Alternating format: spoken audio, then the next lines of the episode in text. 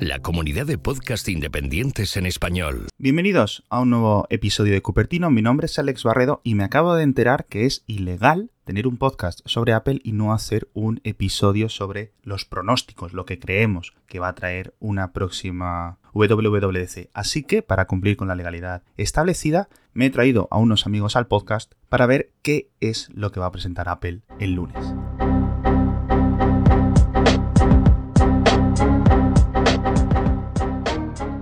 Y lo vamos a hacer de más grande a más pequeño. Vamos a comenzar hablando de las novedades que creemos que puede traer el software de los Mac, luego los iPad, luego los iPhone y por último el Apple Watch. Vamos a dividir así el episodio. Parece que Mac va a sufrir una de sus mayores mutaciones desde que se pasado a Intel, toda la plataforma. Y este salto raro a RM parece que Apple lo está preparando de dos formas. Una, añadiendo soporte para que las aplicaciones de iOS de iPhone, de iPad, puedan funcionar con unos mínimos cambios en Mac y también preparando poco a poco el sistema operativo para que a su vez se pueda ejecutar sobre procesadores ARM. Sobre el primer punto, esto es lo que nos decía Víctor Abarca.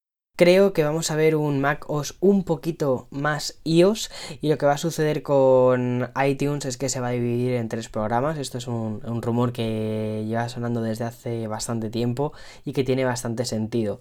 Que iTunes se divida por un lado en música, por otro lado en películas y por otro lado en podcast.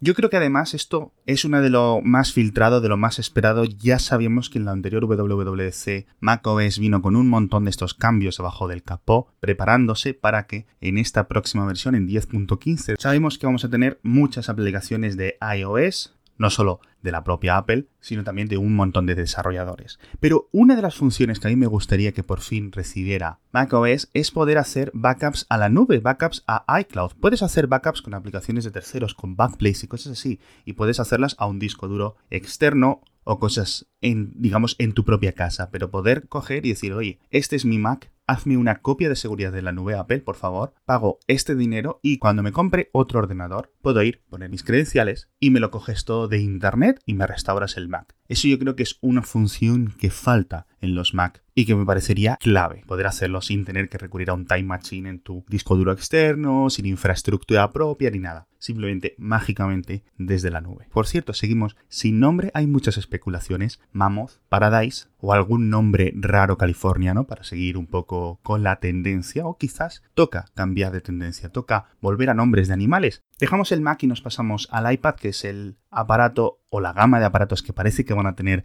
mayores novedades, al menos si hacemos caso a la rumorología. Y eso es lo que me decía Drita de El Output. Tengo mucha curiosidad por el tema del soporte para ratón en el iPad. Sobre qué me gustaría ver y ni de broma vamos a ver un nuevo sistema operativo para el iPad que realmente lo convierta en un sustituto del portátil y en un equipo de trabajo por derecho, porque iOS, por mucho que quiera, no llega a eso. Yo creo y espero que podamos ver este iPad con soporte para ratón o soporte para trackpad. Algo, un método externo, digamos, de puntero. Algo con lo que podamos coger un iPad y poder usar su interfaz sin tener que estar tocándola con un dedo o tocándola con el stylus. Esto que es lo que permitiría no solo poder usar un iPad sin estar encorvado encima de él, tiki tiki tiki tiki, sino que nos permitiría usar monitores externos de una forma mucho más flexible. Yo creo que es el año en el que se va a añadir una mayor flexibilidad al iPad, al menos lo espero así, aunque quizás si se añade este sistema de puntero, este sistema táctil externo, no vaya a ser exactamente idéntico ¿no? que en un sistema operativo tradicional, con una flechita, etc. Esto en la parte de sistema operativo, pero en la parte de aplicaciones, Víctor Abarca se lamentaba con esto. Respecto al avance o novedad que creo que no va a llegar a algunos Developers Conference, va a ser ver programas como Final Cut Pro dentro de un iPad Pro. Me encantaría, ¿eh? O sea, esta, esta parte me encantaría que sucediese y me encantaría estar equivocado porque creo que sí que un iPad Pro actualmente puede mover sin ningún tipo de problema Final Cut Pro. Quizás me equivoco, ¿eh? Pero, pero es una cosa que me encantaría ver. Y creo que no, este, este no va a ser el año sería genial, sería genial que hubiera Final Cut Pro, sería genial que hubiera Xcode para poder hacer aplicaciones del iPad desde el propio iPad. Yo creo que es una de las grandes, grandísimas peticiones que se están haciendo desde el día cero. Pero sobre todo yo creo que los consumidores del iPad profesional, los que quieren hacer un poco más, esta gente que a lo mejor no puede dejar el ordenador atrás y centrarse en el iPad exclusivamente, ve en las faltas de flexibilidad a la hora de poner el software en pantalla del iPad una de las mayores limitaciones. No creo que Apple nunca ponga ventanas completamente flotantes y los cambios que ha hecho durante los últimos años de poder añadir dos ventanas a la vez, yo creo que necesitan una mejora, poder abrir múltiples instancias de una misma aplicación puede ser muy interesante, añadir una especie de lenguaje gráfico, por decirlo así, que no requiera gestos complicados, que si deslizar con tres dedos, con cuatro dedos, con no sé qué, algo que permita ir un poco más allá, aunque realmente no sé cómo sería. No quiero que sea exactamente como un ordenador de escritorio porque sé las limitaciones y las complicaciones y las complejidades que tiene eso. Y tampoco quiero que a su vez el iPad pierda toda esta sencillez que tiene. Es algo complicado, por eso Apple no lo ha hecho durante todos estos años, jugar con estas dos cartas, pero vamos a ver si nos sorprenden por ahí. Esto me decía Julio César Muñoz de Apple Coding de qué es lo que le pediría al iPad los nuevos componentes que vamos a tener los desarrolladores para poder hacer apps más profesionales para el iPad y ver cómo todo eso se traduce también a través de Marzipan a lo que es el Mac. Esa es la parte, esa es la novedad a la que tengo más interés.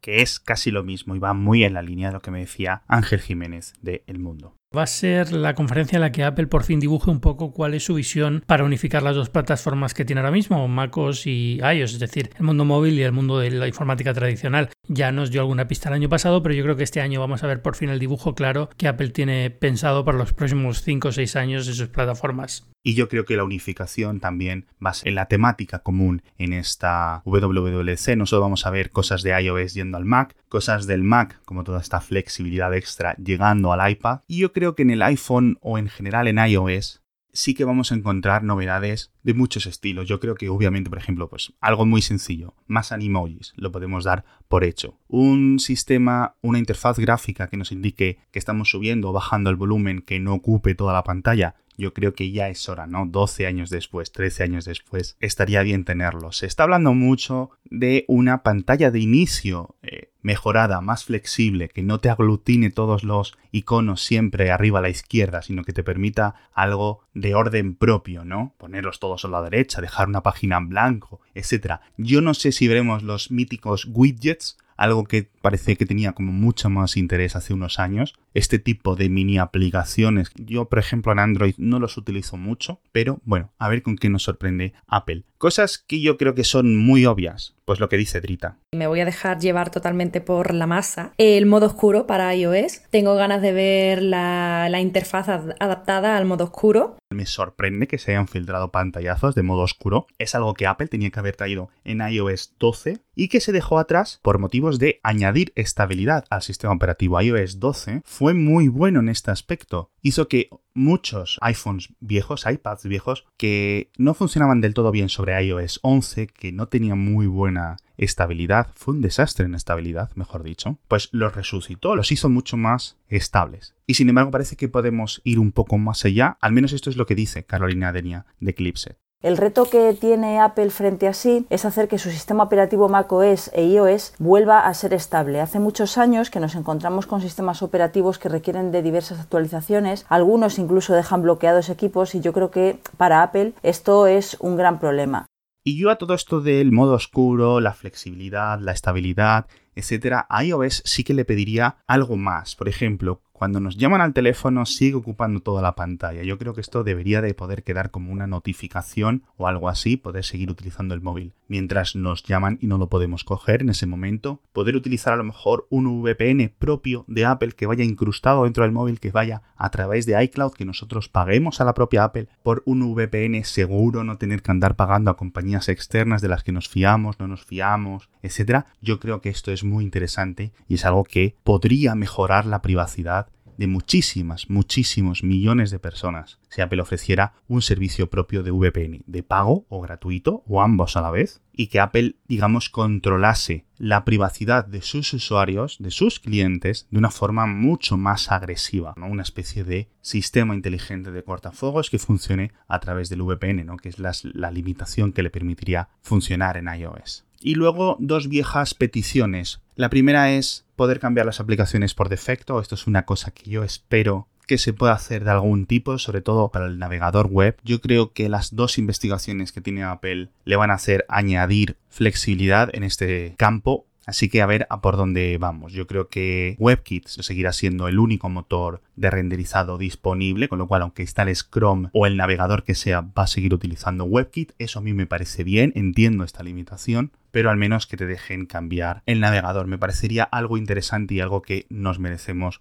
los consumidores. Y una petición yo creo que más importante hoy que nunca es la gestión de las suscripciones que tenemos de pago. ¿Cuánta gente hay que se da de alta en un sistema de suscripción de una aplicación, abusivo o no abusivo? Estos que te cobran 10 euros al mes o 10 euros a la semana por una aplicación y lo descubres meses después cuando te da por mirar, ¿no? Los recibos de la cuenta o los recibos de la tarjeta de crédito. Yo creo que Apple puede ir un poco más allá, puede añadir notificaciones mucho más severas. ¿Se va usted a dar de alta en una suscripción que le cobrará tanto dinero al mes? ¿Está usted de acuerdo? Sí. ¿Está usted realmente de acuerdo? Tal. Y antes de cada cobro, una notificación. Te vamos a cobrar dentro de tres días esta cantidad por esta aplicación, por esta función. ¿Quieres cancelar la suscripción antes de que te la cobremos? Sí, no, etc. Un lugar centralizado de los cobros, algún sitio donde esté todo bien especificado. Yo creo que es necesario, creo que es algo que va a fastidiar a los desarrolladores, pero creo que es algo beneficioso para nosotros, para los consumidores, y eso es lo importante porque muchas veces, sobre todo los usuarios menos avanzados, se dan de alta en un pago porque piensan que es un pago de una vez y resulta que es un pago recurrente y yo creo que aquí es labor de Apple hacerlo más claro.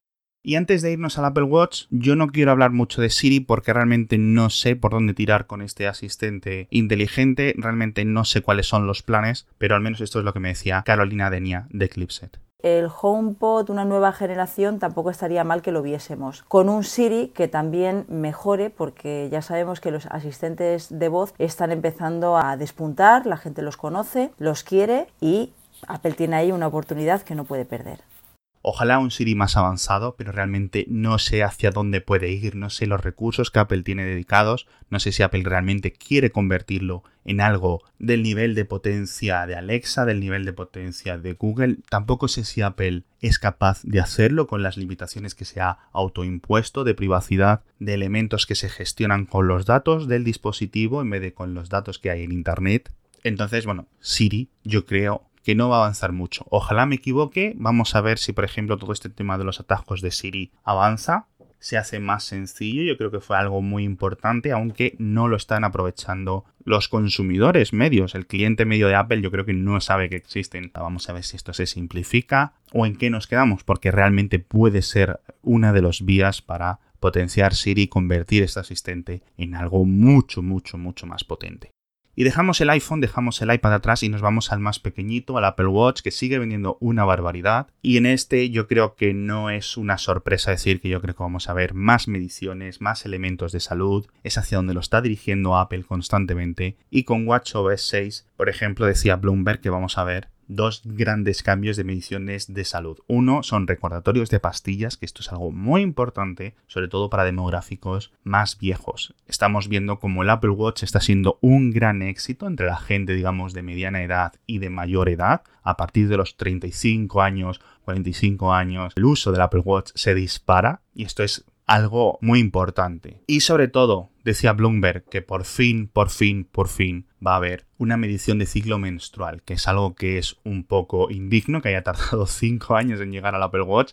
Un Apple Watch tan centrado en la salud y uno de los elementos más importantes de la salud de la mitad de la población no estaba siendo medido. Hay aplicaciones muy buenas de terceros, pero creo que a Apple no le costaba hacer esto así de base. Yo creo que esto debería de haber salido mucho antes que, por ejemplo, la aplicación de respirar o las mediciones de, oye, levántate, que hace mucho que no te levantas. Yo creo que el ciclo menstrual es mucho más importante. Saber estar un poco cuándo te va a llegar, cuándo no te va a llegar. Está tú ya un poco mentalizada que mañana toca porque con el ritmo de vida de hoy muchas personas en lo último que piensan es en su ciclo menstrual y les pilla completamente desprevenidos. Hay gente que la que el ciclo menstrual es muy ligero y hay gente que en su ciclo menstrual es muy complicado. Yo creo que era hora y espero que WatchOS 6 le dé la importancia que se merece. Esto en el campo de la salud. Seguramente haya más deportes o más actividades que añadan, pero me van a parecer menores. El Apple Watch sigue siendo muy excelente en este aspecto. Ya han añadido GPS, ya han añadido 4G. ¿Qué más falta? Pues yo creo que es hora de que el Apple Watch se independice, ¿no? Se vaya de casa, se desconecte de los iPhone y se convierta en una plataforma propia y de derecho. Cuando tú coges y te compras un Apple Watch, no necesites emparejarlo con nada, sea opcional emparejarlo con un iPhone y encima puedas emparejarlo con tu iPad o con tu Mac, es decir, más que tener un emparejamiento directo, un cordón umbilical con el iPhone, pueda tener una especie de conexión más flexible hacia tu cuenta de iCloud y de tu cuenta de iCloud esté conectado con otros dispositivos que tengas, tu Mac, tu iPad, tu iPhone o incluso desde una propia web, que puedas instalar aplicaciones remotamente en el Apple Watch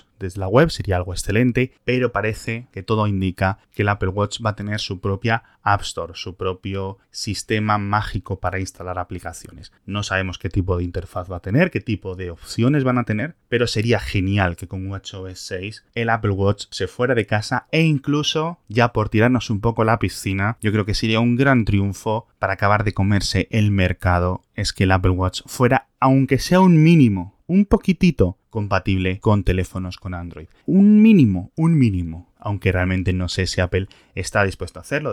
De, hecho, es la misma petición que hacen muchas personas de que, oye, me encantaría tener iMessage en un teléfono con Android. Apple tiene motivos para hacerlo y Apple tiene motivos también para no hacerlo, principalmente económicos, principalmente también para mantener su ecosistema mucho más limitado. En este sentido son dos brindis al sol, pero bueno. Y por último, ¿veremos más hardware en la WWDC? Pues yo diría que no, sobre todo teniendo en cuenta que Apple ha lanzado algunas cositas los días antes. Veremos un tráiler del Mac Pro prometido de 2019. Eh, yo espero que sí, no lo creo pero espero que sí lo haya. Yo creo que sería una de las cosas más emocionantes teniendo en cuenta que es una conferencia de desarrolladores y la mayoría de los desarrolladores están ansiosos esperando qué es lo que van a poder hacer con un futuro Mac Pro. Entonces, oye, a lo mejor nos sorprende Apple por esta parte, a lo mejor incluso vemos mejoras de Siri atadas a un HomePod mini, como decía Carolina, pero sobre todo algo muy importante que tiene que hacer Apple, me lo dejaba claro Pedro Aznar de Apple Esfera en esta reflexión.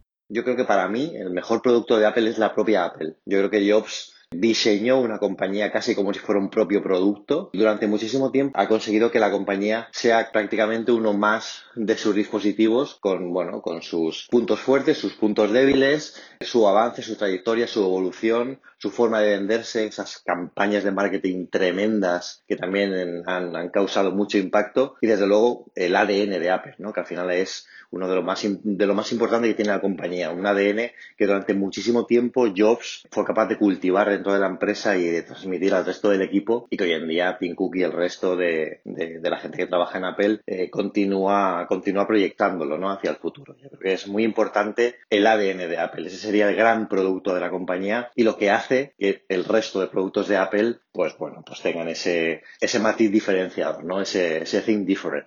Eso es, precisamente que Apple, por muchos cambios que haga, siga siendo Apple, siga manteniendo un rumbo, una cosa fijada. Porque Apple a lo mejor en muchos casos dice, no voy a hacer esto, y luego lo hace, pero sigue una ruta más o menos fijada, no hace volantazos, hace correcciones, como me gusta a mí decirlo. Entonces, en este sentido, yo creo que lo que veamos el lunes va a ser más de lo mismo, más Apple. No os extrañéis si no veis una gran revolución que lo cambie todo. Los cambios son normalmente más pequeños de lo que muchos esperamos. Y por último, recordad que es la WWDC. Antes que vayamos con el hashtag vaya mierda de keynote, recordad que los cambios siempre van más enfocados a desarrolladores, aunque espero que a lo mejor muchos de estos sueños, muchos de estos deseos que tenemos, sobre todo para el iPad, pues en esta ocasión sí se cumplan. Y hablando de sueños, el patrocinador de esta semana ya sabéis que es colchonmorfeo.com, que es el mejor colchón absolutamente del mercado. Es un patrocinador que ha estado con nosotros muchísimo tiempo y eso es porque muchos de los oyentes de Mixio, muchos de los oyentes de Cupertino así lo han decidido. Pásate por colchonmorfeo.com y vas a ver un colchón excelente, el envío es gratuito, tienes 100 noches para probarlo sin ningún tipo de compromiso y si no te gusta, te lo recogen gratuitamente y te devuelven el dinero. Y encima con el código MIX100, MIXX100, te hacen 100 eurazos de descuento. Entonces, qué mejor decisión esta semana que cuando estés inevitablemente instalando las betas de WatchOS 6, de iOS 13, de macOS 10.15, de lo que sea, te vayas a la cama durmiendo bien en uno de estos colchones de Morfeo. Son muy buenos, te doy mi palabra,